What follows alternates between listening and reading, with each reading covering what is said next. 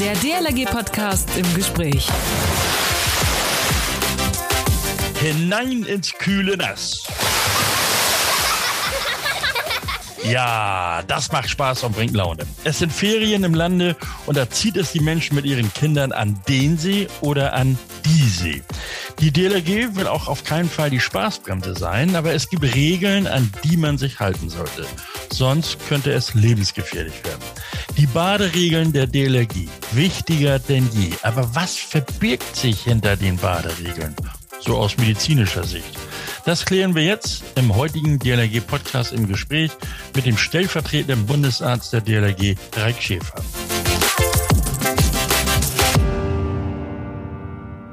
Herzlich willkommen zum aktuellen Podcast im Gespräch. Moin, Servus und Grüß Gott. Schön, dass ihr alle wieder dabei seid. Und bevor ich es vergesse, denkt bitte daran, uns zu abonnieren bei iTunes, Spotify und Co. Was auch möglich ist, uns über unsere Website zu hören. Mache ich doch, sagt jetzt bestimmt der eine oder andere. Okay, ich nenne die Adresse aber trotzdem noch einmal. dlg.de slash Podcast. Kommentare dürft ihr natürlich auch hinterlassen.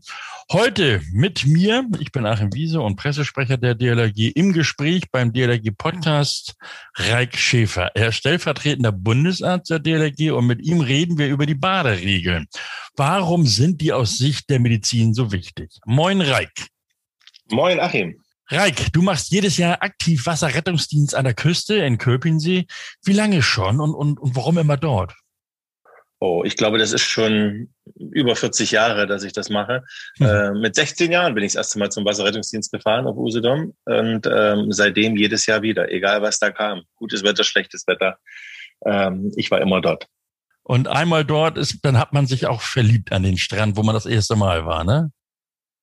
Ja, das ist wie ein Virus, was einen befällt. Wenn man da einmal richtig gelandet ist, dann äh, kommt man da eigentlich nicht wieder los. Äh, die mhm. Truppe macht es, der Ort macht es äh, die Herausforderung. Das ist dann irgendwie eine lange, lange Freundschaft. Was fällt dir dort am Strand, im Wasser immer wieder auf, wo du so zu dir dann selbst sagst, Mensch, verflucht, warum ist das immer so? Naja, also äh, da wo ich bin, auf Usedom in Kölbensee, das ist ein sehr familiärer Strand. Da kommen also vorrangig äh, Familien mit Kindern, aber nicht ausschließlich, kommen natürlich auch Senioren und Jugendgruppen. Und äh, es äh, ist immer der Effekt, die Anreisetage, zwingen immer zu besonderen Vorsicht. Die Leute kommen frisch an den Urlaubsort, frisch ans Wasser und haben wahrscheinlich erstmal alles vergessen, was sie in vielen Jahren zuvor alles im Kopf hatten. Und es geht nur noch rein ins Wasser, rein in den Urlaub. Und da muss man schon ein bisschen genauer aufpassen und muss mahnen und sagen, Leute, denkt dran, da gibt es ein paar Sachen, die sollte man im Kopf behalten, damit es nicht zu Zwischenfällen kommt. Und das ist mhm. eigentlich jedes Jahr dasselbe. So bei jedem Anreisewechsel merkt man, dass es neu, da sind die neuen. Nicht nur, dass die heller an der Hautfarbe sind, ja. äh, die fallen auch meistens durch ihr Verhalten ein bisschen auf. Ich weiß es noch so aus meiner eigenen aktiven Zeit am Strand, Greig. Wenn kleine Kinder da in der Nähe vom Wasser sind, absolute Obacht. Wie ist das so insbesondere in der Saison inmitten von Corona? Das hat eigentlich äh, in Corona-Zeiten keine anderen Spielregeln als außerhalb Corona. Ähm, Kinder ähm, sollten niemals unbeaufsichtigt lange am Strand bleiben oder überhaupt nicht unbeaufsichtigt bleiben. Beim Spielen mhm. am Strand äh, geht das meistens noch gut. Hier passiert es höchstens, dass Kinder verloren gehen ähm, weil sie dann einfach spielen und hier eine Muschel und da eine Möwenfeder aufgreifen. und äh, ganz schnell ist die gewohnte Perspektive zum eigenen Strandkorb oder zur Strandburg nicht mehr da und Kinder fangen dann an zu laufen. Glücklicherweise gibt es viele Jahre Erfahrung, dass man weiß, dass Sonnenstand und Windrichtung gewisse Einwirkungen darauf haben, wohin die Kinder laufen, in welche Richtung. Und äh, wir wissen dann meistens relativ schnell, wo wir die Kinder suchen müssen. Und es ist immer wieder erstaunlich, dass Kinder in kurzer Zeit mehrere Kilometer weit laufen können am Strand ähm, aber das ist alles machbar, wenn die Kinder nicht ins Wasser gehen, am Strand bleiben, geht das meistens mit einem Happy End aus. Mhm. Schwieriger wird es, wenn die Kinder anfangen, ins Wasser zu gehen, gerade im Flachwasserbereich. Das ist auch der, der sogenannte Spülsaumbereich am, im, im Ostseedeutsch, wenn man so will. Ja. Da ist die Einsichtnahme auch von unseren Rettungstürmen aus eingeschränkt, weil Strandkörper meist bis zur Wasserkante vorstehen oder auch äh, die Windschutze. Und äh, dieser Bereich, wo das meiste passiert, wenn die Kinder direkt mit dem Wasser ins Kontakt, in Kontakt kommen, kleine Strömungen, Wellen oder sowas, die plötzlich umreißen können. Ja. Das ist eine kritische Zone. Da muss man besonders darauf achten, auch als Eltern. Wenn die Kinder dann weiter ins Wasser reingehen, dann haben wir Gefahrenstellen, die sind auch für Erwachsene tricky. Wir haben die Buhnen, das sind diese Holzpfahlereien, die im Wasser stehen. ähm, die einerseits ein gigantisches Fotoobjekt natürlich sind, wenn man da mondän drauf sitzen kann und sich räkeln kann und fotografieren. Ähm, es lädt auch ungeheuer ein zum drauf balancieren, aber es ist eben kreuzgefährlich. Diese Teile mhm. sind mit oft unter Wasser, sind mit Algen bewachsen, sind spiegelglatt. Man rutscht ganz schnell ab, gerät vielleicht zwischen diese Pfosten. Ähm, man kann sich aber auch so verletzen, wenn man runterfällt. Aber auch von der Wasserseite ähm, sind sie nicht ungefährlich. Mhm, mhm. Wenn man dort näher rangeht an diese Buhnen, äh, je nach Wellengang und Unterwasserströmung, kommt es dort schon zu komischen Ereignissen, dass man plötzlich angezogen wird an diese Buhnen. Mhm. Wenn man rangeht, die sind ausgespült auf einer Seite, äh, das Sand also deutlich tiefer ist plötzlich kein Boden mehr da. Und ich rutsche dann förmlich hin zu diesem Buhnen und der Sogeffekt, das hängt mit physikalischen Prinzipien zusammen. Wenn Wasser durch enge Stellen geht, zwischen diesen Buhnenfehlen durch, erhöht sich die Strömungsgeschwindigkeit. Dann werde ich regelrecht angezogen an diese Buhnen. Das mhm. ist ungeheuerlich. Das ist, äh, man hat Angst vor diesen schwarzen Teilen. Man sieht, dass die mit Algen bewuchert sind. Das ist eklig zum Teil. Der, unter diesen Algen wohnen aber auch Miesmuscheln, die sehr scharfkantig sind. Und äh, es zieht mich dann an diesen Buhnenpfählen entlang. Ich schneide mir die Haut auf. Da verblute ich nicht dran. Das ist nicht die Wunde, aber das brennt. Das ist salziges Wasser. Im Wasser sieht Blut immer sehr viel aus. Ich gerate viel schneller in Panik als in anderen Situationen. Und der Sogeffekt verhindert auch, dass ich so gut wieder wegkomme. Mhm. Und dann äh, brauche ich nicht mehr viel dazu. Und dann bin ich in einer handfesten Ertrinkungssituation, wie wir es leider mehrmals im Jahr, ähm, gerade in den Stränden, wo Buhnen existieren, haben. Mhm. Also weg von den Buhnen. Aber du weißt ja selber, Achim, du bist ja selber ein erfahrener Schwimmer und äh, Rettungsschwimmer auch. Äh, da gibt es noch viele andere Stellen im Wasser, ja. die kritisch sein können oder auch am Strand. Darüber ja, deswegen, reden wir auch gleich noch rein. Genau, deswegen gibt's ja die Baderegeln. Ja, genau. Aber du hattest eben Kinder angesprochen. Äh, da lässt ja die Schwimmfertigkeit auch dramatisch nach. Nur noch 41 Prozent der Kinder, die die Grundschule zumindest verlassen, können sicher schwimmen. Was schießt dir da so durch den Kopf? Ja, das haben wir natürlich im vergangenen Jahr noch nicht so stark gesehen, weil das war ja der erste Sommer äh, mit oder nach Corona. Ähm, in, in, diesem Jahr wird das sicherlich schon ein anderes Phänomen sein. Ich lese ja auch Zeitungen und höre die Zahlen, mache mir auch meine Sorgen. Äh, das heißt also für uns in der Ostsee, wo auch Wellengang äh, fast jeden Tag dazugehört und die Standtiefen im Wasser ähm, nicht so sicher eingehalten werden können wie in einem Schwimmbad, das heißt, gehen nur bis zum Bauchnabel rein oder bis zur Brusttiefe, dann kann es in schnell eine Situation kommen, wo ich keinen Grund mehr habe und anfangen müsste zu schwimmen. wenn ich mhm. das dann nicht kann, dann kommt die nächste Welle, schlägt über mich hinweg und dann bin ich eben auch in einer Ertrinksituation, in einer Paniksituation. Wenn jetzt nicht schnell das gesehen wird, Hilfe geholt wird oder ich habe in kurzer Zeit wieder äh, Grund unter den Füßen, dann passiert es halt. Mhm. Dein Appell an die Eltern? lasst eure Kinder bitte niemals unbeaufsichtigt. Mhm. Vertraut nicht darauf, das sind der Rettungsschimmer, die gucken schon. Die Rettungsschimmer ja. machen keine Kinderaufsicht.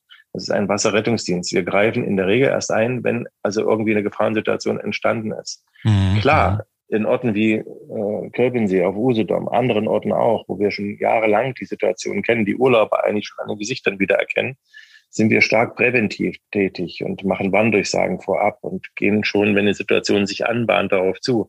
Das ist aber keine Garantie. Lasst eure Kinder bitte niemals aus den Augen. Mhm. Baderegeln, darüber wollen wir reden, Reik. Ähm, Gibt es denn eine Regel, wo du sagst, das ist die Baderegel überhaupt? Das ist eine schwierige Frage. ähm, also es gibt die Baderegeln, da gibt es ja nun viel Diskussion jedes Jahr wieder drüber, ist das denn überhaupt wissenschaftlich alles begründet oder nicht? Ja, ja. Und ich habe natürlich auch im Vorfeld unseres Gesprächs nochmal intensiv drauf rumgedacht. Es gibt viele Baderegeln, die haben sich einfach überliefert von Generation zu Generation. Man weiß gar nicht mehr so genau, wo kommt das her. Mhm. Vieles ist auch schon lange nicht mehr in den Baderegeln drin, aber es gibt sehr wohl handfeste Anhaltspunkte, wo man sagt, das ist schon wichtig, dass man das beachtet. Vielleicht sind die Begründungen, die im Volksmund dafür sind, nicht ganz so griffig, mhm. aber ähm, das ist schon nicht ganz ohne. Für den Sommer fällt mir in erster Linie ein, ja. gehe niemals überhitzt ins Wasser. Ah. Da ist ein bisschen sehr viel Wahrheit drin. Das heißt ja, das also, ist auch, das wäre auch meine erste Regel, so die ich mit dir durchgehen möchte. Nicht überhitzt ins Wasser gehen. Was heißt denn das überhaupt? wenn ich am Strand äh, vielleicht mich gesonnt habe, eingeschlafen bin in der Sonne oder auch vielleicht getobt und gespielt habe am Strand, äh, ich bin, hab mich, bin stark ins Schwitzen gekommen, aus äußerer oder aus innerer Ursache, dann lockt natürlich das kühle Lass, um mich abzukühlen und zu erfrischen. Mhm. Wenn ich jetzt einfach ins Wasser reinrenne, kriege ich diese Erfrischung. Aber wir dürfen eins nicht vergessen, wir sind als Menschen natürlich nicht erst seit 30, 40 Jahren auf dieser Erde, sondern schon seit vielen, vielen hundert Jahren. Und es gibt einfach äh, Reflexe, die sich eingestellt haben, die unser Überleben gesichert haben, die auch mit unserer stammesgeschichtlichen Entwicklung zu tun haben. Und so ist zum Beispiel der Kaltwasserreflex, der Eintauchreflex, das sind schon mal zwei Reflexe, äh, die eine Rolle spielen, die auch zum Beispiel die Herzfrequenz schlagartig verringern können, das Atemverhalten verhindern. Ne? Kann jeder mal ausprobieren zu Hause, stellt sich eine Schüssel mit eiskaltem Wasser auf den Tisch, macht noch ein paar Eiswürfel rein, äh, kommt vielleicht ein bisschen überhitzt vom Garten wieder rein und taucht plötzlich sein Gesicht in diese Schüssel hinein. Was da passiert? Ja. Das ist atemberaubend. Man holt plötzlich ganz tief Luft. Das will man gar nicht. Man ist ja eigentlich mit dem Kopf unter Wasser. Und wenn man den Puls fühlen würde oder mit so einem kleinen Messgerät hörbar macht, dann geht er drastisch nach unten. Das sind stammesgeschichtliche Geschichten. Äh, als, als wir noch im Wasser gelebt haben, äh, in tiefere, kühlere Zonen abgetaucht ja. sind, äh, dann war das sinnvoll, auch den Puls zu verlangsamen, um länger unter Wasser bleiben zu können. Aber das sind solche Reflexe, die passieren auch. Ich renne jetzt also überhitzt ins Wasser und plötzlich äh, geht ritt mein Herz aus dem Tritt oder auch meine Atmung setzt willkürlich ein, ohne dass ich das will, ob ich den Kopf über oder unter Wasser habe. Das ist gefährlich und deswegen sollte man hier besonnen vorgehen. Das heißt, also ich kann natürlich ins Wasser, muss nicht eine halbe Stunde runterkühlen, aber ich gehe halt äh, ein bisschen langsamer ins Wasser, kühle mich äh, ab, spritze mich vielleicht schon ein bisschen mit Wasser an. Aber das sieht äh, doch uncool aus. Ja, das sieht uncool aus. Man kann ein Stückchen weit reinrennen, aber man sollte vielleicht immer noch mal stehen bleiben. Es gibt immer wieder diese Effekte, dass ich ganz plötzlich durch solche Reflexe in mhm. Schwierigkeiten gerate. Und das ist noch viel uncooler, wenn ich aus dem Wasser rausgetragen werde, als wenn ich aus eigener Kraft rauskomme. Da hast du recht. Reik, aber was ist denn zum Beispiel dran an der Geschichte, dass wenn ich überhitzt ins Wasser springe, sich meine Adern also förmlich zusammenziehen? Das ist ja auch ein Effekt. Das, äh, auch das ist ja ein Schutzeffekt. Das kennen wir, wenn wir in eine kalte Umgebung kommen, will der Körper natürlich Energie sparen und auch Wärme. Also kontrahiert oder zieht er die Blutgefäße zusammen für den Bereich, den er nicht unmittelbar zum Überleben braucht. Also das ist die Durchblutung der Haut, der Gliedmaßen. Ähm, da spart er im Prinzip den Wärmeverlust ein. Das hat aber nicht unmittelbar jetzt was mit dem Heißsein und ins Wasser reinrennen zu tun. Das ist eine Folge dieser Reflexe. Auch beim Eintauchen passiert das durch den hydrostatischen Druck des Wassers, durch den Gegendruck des Wassers auf meinen Körper. Das sind aber nicht so sehr die Effekte, die äh, uns so schnell in Schwierigkeiten bringen. Also das ist eher die Atmung, was du eingangs sagtest. Das ist diese reflexartige Atmung ja. und äh, diese Herzrhythmusstörung, die dort einsetzen könnte. Mhm. Dann gibt es ja noch die Regel, gehe nicht mit vollem oder leerem Magen baden oder eben schwimmen. Was ist denn da dran? Fangen wir mal mit dem vollen Magen an.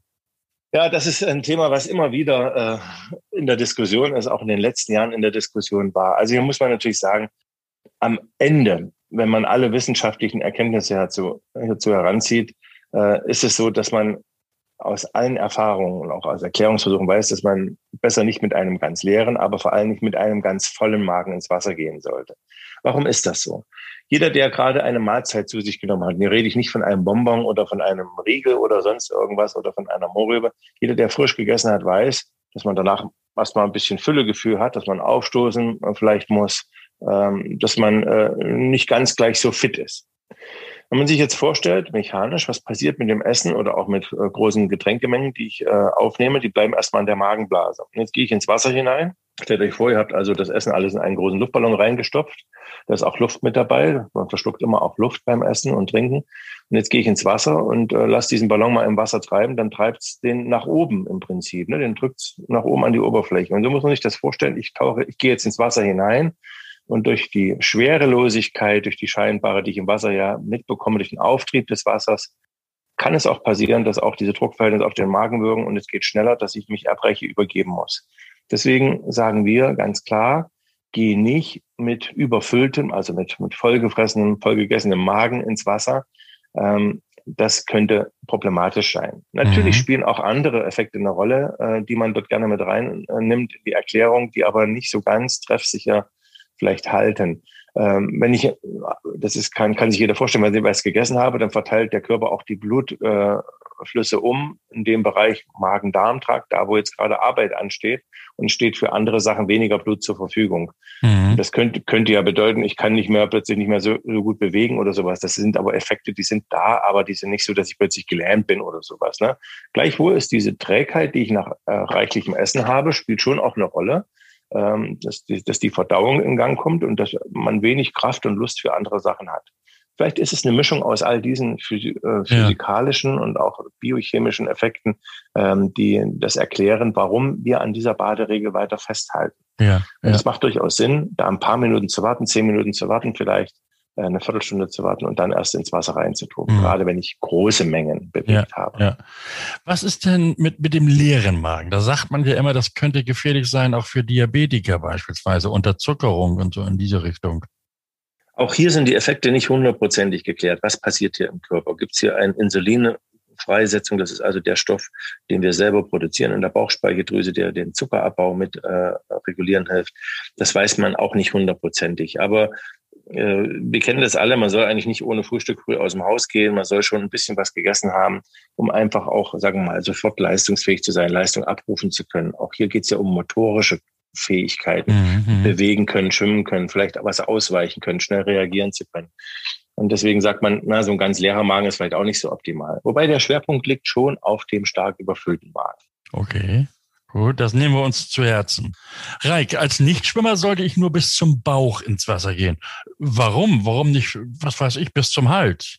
Ähm, das hängt damit zusammen, dass äh, wenn ich tiefer ins Wasser gehe, der Auftrieb äh, von meinem Körper Besitz ergreift und ich halt keinen Kontakt mehr zum Boden halten kann. Mhm. Jetzt müsste ich also irgendeinen Plan haben, wie ich mich trotzdem mit meinem Kopf über Wasser halten kann.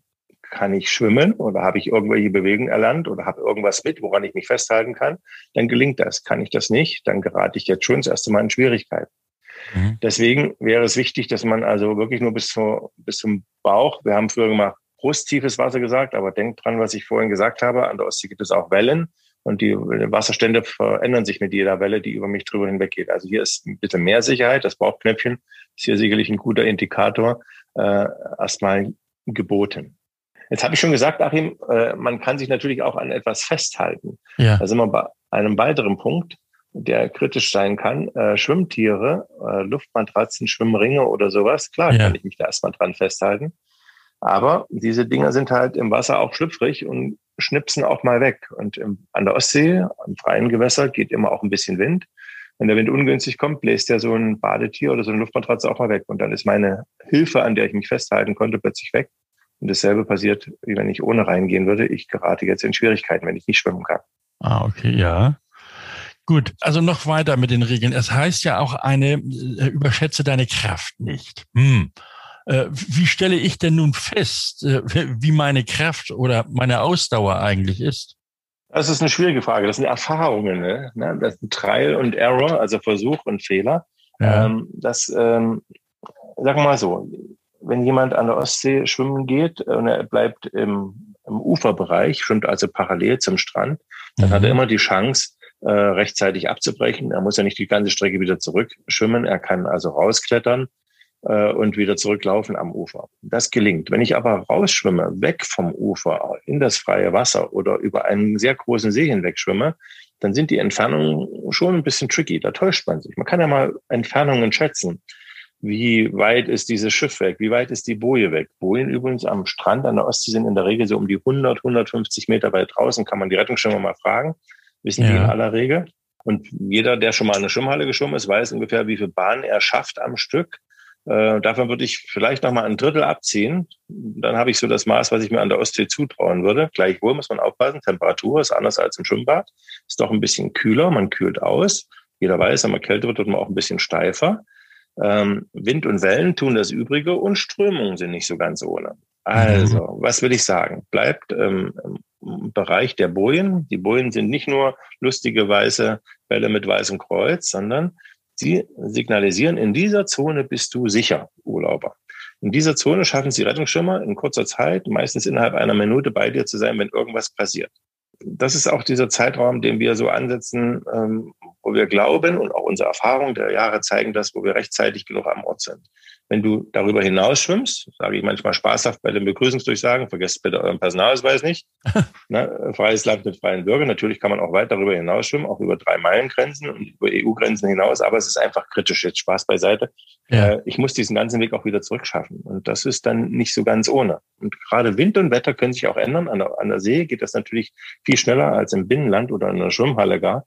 Und wenn dann plötzlich der Wind dreht und ich habe die Wellen und den Wind gegen mich, dann muss ich auch dagegen ankämpfen können. Und wenn ich dann keine Reserven mehr habe, dann bin ich plötzlich entkräftet und schaffe es nicht mehr. Mhm, also das heißt, da brauche ich Kraft. Es gibt ja auch immer wieder die sogenannten Brückenspringer. Sei es zum Beispiel, was weiß ich, am Rhein, Main oder Donau oder eben auch am Strand von Nord- und Ostsee von diesen Stegen oder auch äh, so, so Brücken, die in, den, in die See hineingehen. Das ist doch schön und man kann mal zeigen, was man so drauf hat, oder? Ja, ich kann das gut verstehen. Und auch äh, wenn die Mädels mit sind und man als Junge dann mal zeigen will, was man so drauf hat für tolle Sprungfiguren und ob man überhaupt den Mut hat, von da oben zu springen, das sind alles nachvollziehbare Sachen. Sprung in unbekannte Gewässer ist immer kritisch. Das muss man wissen. Ich weiß nie, was befindet sich dort unten. Das Wasser in mhm. Nord- und Ostsee ist meistens so trüb, dass ich nicht bis auf den Grund gucken kann. Äh, wir hatten das äh, in den letzten Jahren auch mal, Leute springen von einem Bootsteg, in dem sie jeden Tag gesprungen sind im hinteren Bereich, Wassertiefe drei Meter mindestens, das reicht aus. In der Nacht davor hatten andere Jugendliche eine Parkbank dort reingeschmissen, einfach aus Übermut.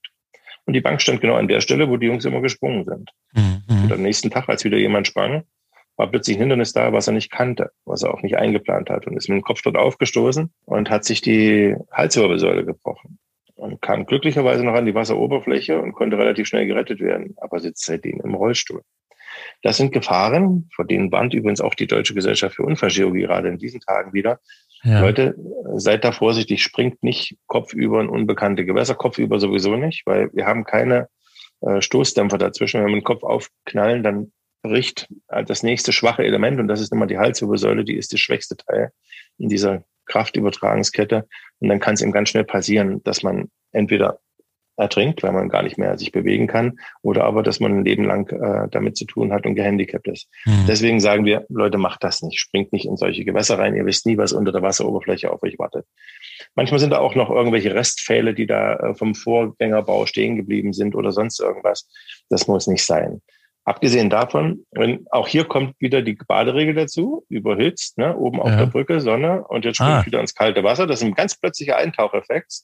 Auch hier kommt die Reflexe, sagt der Name schon, hier kommen die Reflexe wieder dazu. Plötzlich äh, wird das Herz gebremst, plötzlich kommt dieser Atemreflex, ich will, ich will einatmen, ohne dass ich das eigentlich steuern kann. Ja. Und auch das kommt wieder oben drauf. Deswegen das ist cool, wenn ich irgendwo Sprungtürme habe, Sprungbereiche, wo das alles gesichert ist, aber bitte nicht an diesen Anlagen. Da ist es deswegen auch verboten. Strömungsverhältnisse spielen auch eine Rolle. Also lasst es besser, springt nicht in unbekannte Gewässer hinein. Ja, und dann natürlich nicht dort baden, wo Schiffe und Boote unterwegs sind. Äh, wie erkenne ich denn das, wo ich denn baden kann, beziehungsweise wo ich es lieber lasse, weil dort eben Schiffe oder Boote fahren?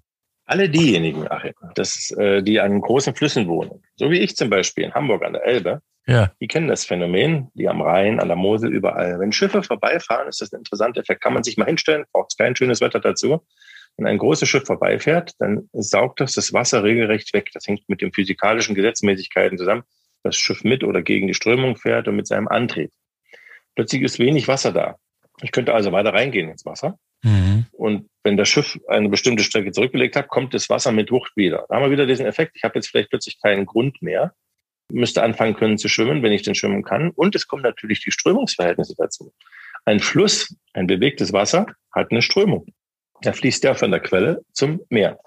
Und diese Strömung, je nachdem, wie groß der Fluss ist und wie viel Wasser drin ist, die kann doch kräftige Ausmaße annehmen. Und zwar mehr Kraft entwickeln, als ich mit meiner Körperkraft dagegen stellen kann.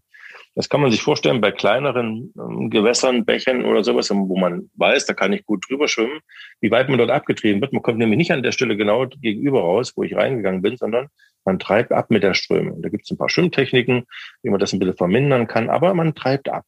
Und wenn ich mir das jetzt in einem größeren vorstelle, dann ist diese Strömungskraft natürlich noch viel größer. Auch auf dem Flussboden, auf dem Untergrund der Flüsse, gibt es Hindernisse. Da liegt mal ein Stein, da liegt irgendein anderes Hindernis. Und an diesen Hindernissen können sich Strudel bilden, Verwirbelungen bilden von der, vom Wasser. Und die können plötzlich äh, ein, ein, eine ganz andere Strömung noch dazu bringen, als nur diese, nur in Anführungsstrichen diese Flussströmung. Plötzlich entsteht dort ein Wirbel, ein Strudel, hat jeder schon mal gesehen, der nach unten geht oder auch Wasser, was scheinbar nach oben kommt. Und wenn ich in sowas hineingerate, dann wird es noch mal schwieriger, das mit Körperkraft zu überwinden, da rauszukommen. Da brauche ich auch ein bisschen Technik, muss das vielleicht schon mal erlebt haben. Ja. Wenn ich Rettungsschwimmer bin, lerne ich solche Techniken, äh, die mir vielleicht da helfen können, wie ich aus so einem Strudel rauskomme. Jeder kennt solche Wehre, ne? das sind so äh, Bauwerke, die in Flussverläufen drin sind, um Höhenunterschiede vielleicht auszugleichen oder auch ähm, einfach künstliche wäre, wären das, oder es gibt auch natürlich natürliche äh, Stellen, wo also über Steine, über eine Abhänge plötzlich die Strömung nach unten geht. Da bilden sich manchmal solche Walzen, hat vielleicht jeder schon mal gesehen, wo Fußbälle gefangen sind, die bleiben immer in dieser Walze, die kommen ja, gar nicht ja. weg. Oder auch Baumstämme, die werden dann kahl geschält. Und so muss man sich das vielleicht vorstellen. Gerade ich als Mensch in so eine Walze rein, es ist wie eine gigantische Waschmaschine. Ich habe keine Chance, dort rauszukommen. Ich schlage vielleicht noch mit dem Kopf irgendwo an, werde bewusstlos und spätestens ab hier ist mein Schicksal nicht mehr in meiner Hand. Mhm. Und ich würde wie so ein Baumstamm, würde ich quasi in dieser Walze drin geschält werden. Das ist sicherlich eine gruselige Vorstellung. Und deswegen, liebe Freunde, liebe Freunde des Wassers, haltet euch von solchen Bauwerken fern. Und beim Schwimmen in Flüssen sollte man wirklich nur dort an oder in das Wasser gehen, wo irgendeine Bewachung da ist. Mhm. Auch wir haben an der Elbe ja Strandabschnitte, wo die DLRG aufpasst und sagt, okay, hier ist vielleicht sogar irgendwas in einem Seitenarm ein bisschen abgesperrt. Ähm, grundsätzlich, ich verstehe diesen, diesen diesen Zug zum Wasser hin und diese, diese, diese, dieses Verlangen nach Abkühlung. Aber ich persönlich würde niemals in der Elbe baden gehen, in dem, in dem richtigen Strömungsbereich und schon gar nicht da, wo Berufsschifffahrt oder Schifffahrt stattfindet, weil ich wüsste, mhm. ich habe auch dort kaum eine Chance. Also gehe ich nur rein, wenn ich andere rausholen muss. Und selbst das muss schon gut überlegt werden. Wie erkenne ich denn an, an der Küste, also am Strand, Ost- oder Nordsee, äh, wo, wo dort, also gut, weit draußen sehe ich die Schiffe, aber die kommen ja nicht bis ans Ufer. Aber Sportboote, Segelboote, Jollen oder auch Surfer und so weiter, äh, wo, wo die sich tummeln, wo ich lieber nicht hin sollte. Kann ich das irgendwie erkennen? Sehe ich das? Das ist eine gute Frage. Das haben wir auch schon über Jahre hinweg mit uns umgetragen, das Problem. Deswegen gibt es seit langem eine Trennung dieser, dieser beiden Bereiche. Es gibt also den Badebereich, der abgetrennt ist vom Bootsbereich. Das kann man ziemlich gut erkennen. Am Strand stehen dann so eine schwarz-weißen Schachbrettflaggen. Wie Schachbrett sieht das aus, kariert. Das mhm. sind meistens die Gassen, wo Bootsfahrer irgendwie vom Strand zum Wasser können. Mhm. In diesen Bereichen zwischen diesen Schachbrettflaggen das ist wie so eine Gasse, muss man sich vorstellen, sollte man nicht schwimmen. Weil das ist eben der Bereich, wo Paddelboote, Tretboote, Motorboote, Jetskis, was es noch alles gibt, äh, rein und rausfahren können. Die müssen äh, durch diesen Bereich durch, sind hier zwar auch gehalten, langsam zu fahren, aber trotzdem, das ist immer so eine Sache, kann ich jemand erkennen, wenn ich gerade mit dem Kopf unter Wasser bin und tauche, ja. während der gerade auf die Stelle guckt und dann tauche ich wieder auf, wenn der woanders hinguckt. Das kann sich jeder vorstellen. Das führt zu Kollisionen. Da machen die raus mit ihren Wasserfahrzeugen und draußen hinter den Bojen, das sind diese gelben Bälle mit dem, nee, das sind die weißen Bälle mit dem gelben Kreuz. genau, so rum. Das, ist, das sind Schifffahrtzeichen. Das ist also nicht irgendwo ein Spaßballon, das sind Schifffahrtzeichen, das müssen Bootsführer, Bootsfahrer auch kennen. Und in diesem Bereich, hinter diese Bojen Landplatz, dürfen sie nicht einfahren. Das ist unser geschützter Bereich. Da fühlen wir uns sicher, da dürfen wir schwimmen und alles Mögliche machen. Auch mit der Luftmatratze paddeln.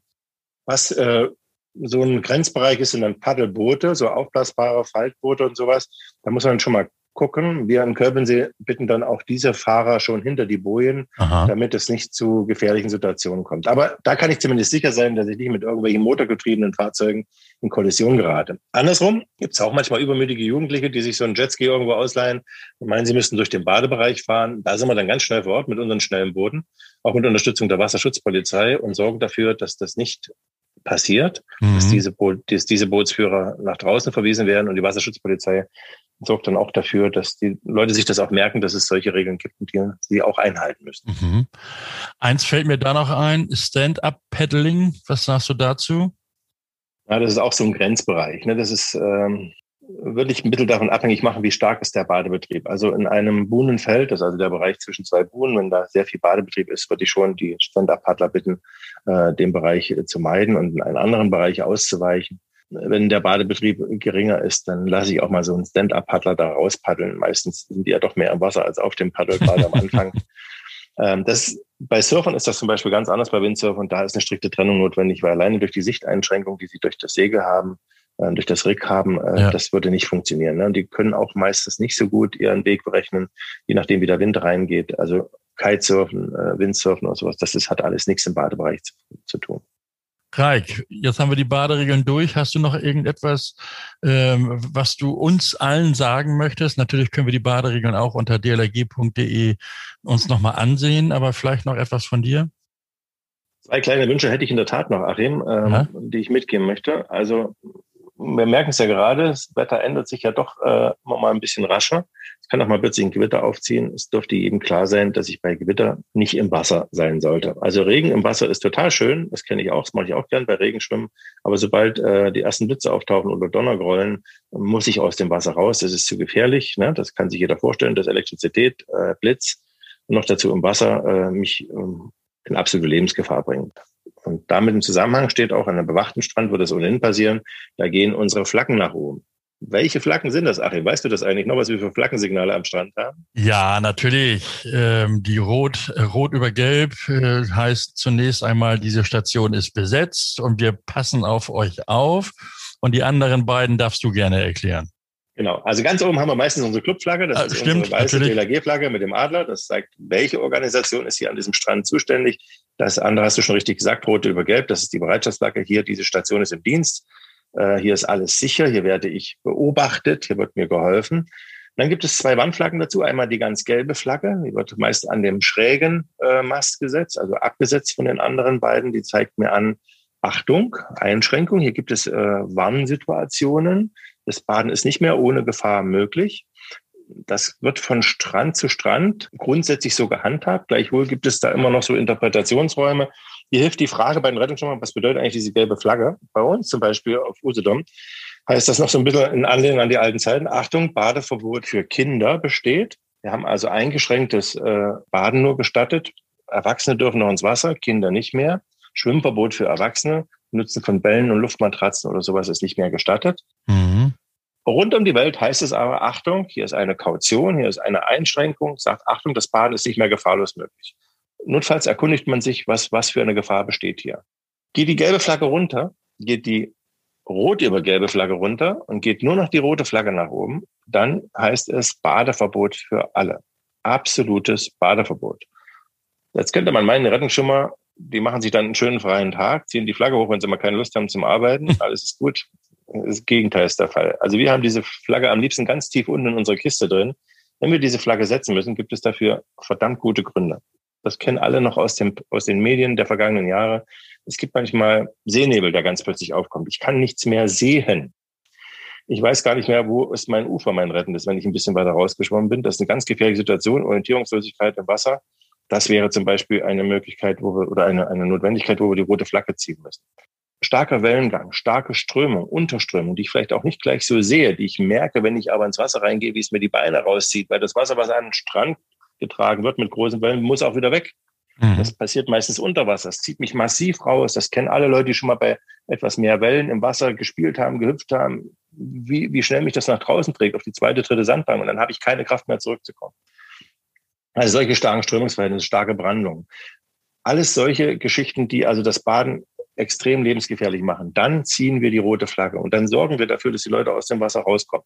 Mit unseren äh, Posaunen, mit unseren Tröten, mit unseren Fahrzeugen, mit Lautsprecher durchsagen, die dann schon schwieriger werden, weil der Wind meistens dann anfängt, dagegen zu brüllen. Mit allen unseren Kräften, die wir haben, versuchen wir aus dem Wasser die Leute rauszuholen. Und hier ist immer das eigentlich für uns das Unfassbarste, dass hier dann doch Menschen sagen, was wollt ihr mal sagen? Ich bin ein guter Schwimmer, ich kann mit meinem Kind ins Wasser gehen, ich kann schon darauf aufpassen, ich habe es doch an der Hand oder es ist doch in meiner mhm. Nähe und wir wissen eben, du weißt eben nicht, was das Wasser kann. Und jedes Jahr ist es so, dass wir dann plötzlich große Gesichter haben, mein Kind ist weg, es hat es mir aus der Hand gerissen. Ich brauche nur selber in irgendein Loch treten, was ausgespült ist, was vorher nicht da war, habe eine Schreckreaktion, lass mein Kind los, das ist unter Wasser, das wird weggezogen, das merke ich, ich kann nichts machen, ich kann noch so ein guter Schwimmer sein. Deswegen, liebe Leute, Land auf, Land ab. Denkt bitte dran, wenn die Rettungsschimmer solche Warnzeichen ziehen und haben sich das reiflich überlegt, hört auf die Rettungsschimmer und macht das, was die Aufsichtspersonen euch sagen. Das ist nicht äh, im Sinne von drangsalieren oder euch den Urlaub zu verderben, sondern es dient eurer eigenen Sicherheit. Und wir haben dir gerne zugehört, Reik Schäfer, stellvertretender Bundesarzt der DLRG, zu den allgemeinen Baderegeln, die zum Spaß im und am Wasser einfach dazugehören. Reik, dir herzlichen Dank für das Gespräch, dir eine schöne und vor allem auch ruhige Saison in Köpensee. Grüße die Wachmannschaft. Tschüss, Reik. Tschüss, Achim, das mache ich gern. Für euch heißt es, Baderegel lernen, stehen alle übrigens, ich sag's nochmal, unter dlg.de bei uns schön mit Bildern auch zum Nachsehen. Und denkt daran, uns zu abonnieren, iTunes und oder Spotify oder hineinklicken auf die dlrg.de slash podcast Seite. Vergesst bitte eure Kommentare nicht. Die interessieren uns schon und gerne könnt ihr die auch schicken per Mail und zwar das Ganze dann an podcast.dlrg.de. Weltweit ertrinken jedes Jahr rund 240.000 Menschen. Das entspricht etwa der Einwohnerzahl der Landeshauptstadt von Sachsen-Anhalt, also Magdeburg. Nicht mitgerechnet sind die Todesfälle durch hochwasserbedingte Klimaereignisse und Wassertransportvorfälle, also wenn zum Beispiel Fähren versinken. Die Zahl der Ertrinkungstoten dürfte von daher noch weitaus höher sein. Die Vereinten Nationen haben aus diesem Grunde in diesem Jahr zum ersten Mal den 25. Juli zum jährlich wiederkehrenden Welttag der Ertrinkungsprävention ausgerufen, den World Drowning Prevention Day. Morgen in einer Woche, also nächsten Sonntag, findet dieser Tag für die DLRG bedeutende Tag zum ersten Mal statt. Darüber spreche ich kommenden Sonnabend mit dem Präsidenten der International Life Saving Federation of Europe, der ILSE, Dr. Detlef Mohr. Er ist gleichzeitig Vizepräsident der Weltorganisation ILS und auch Vizepräsident der DLRG.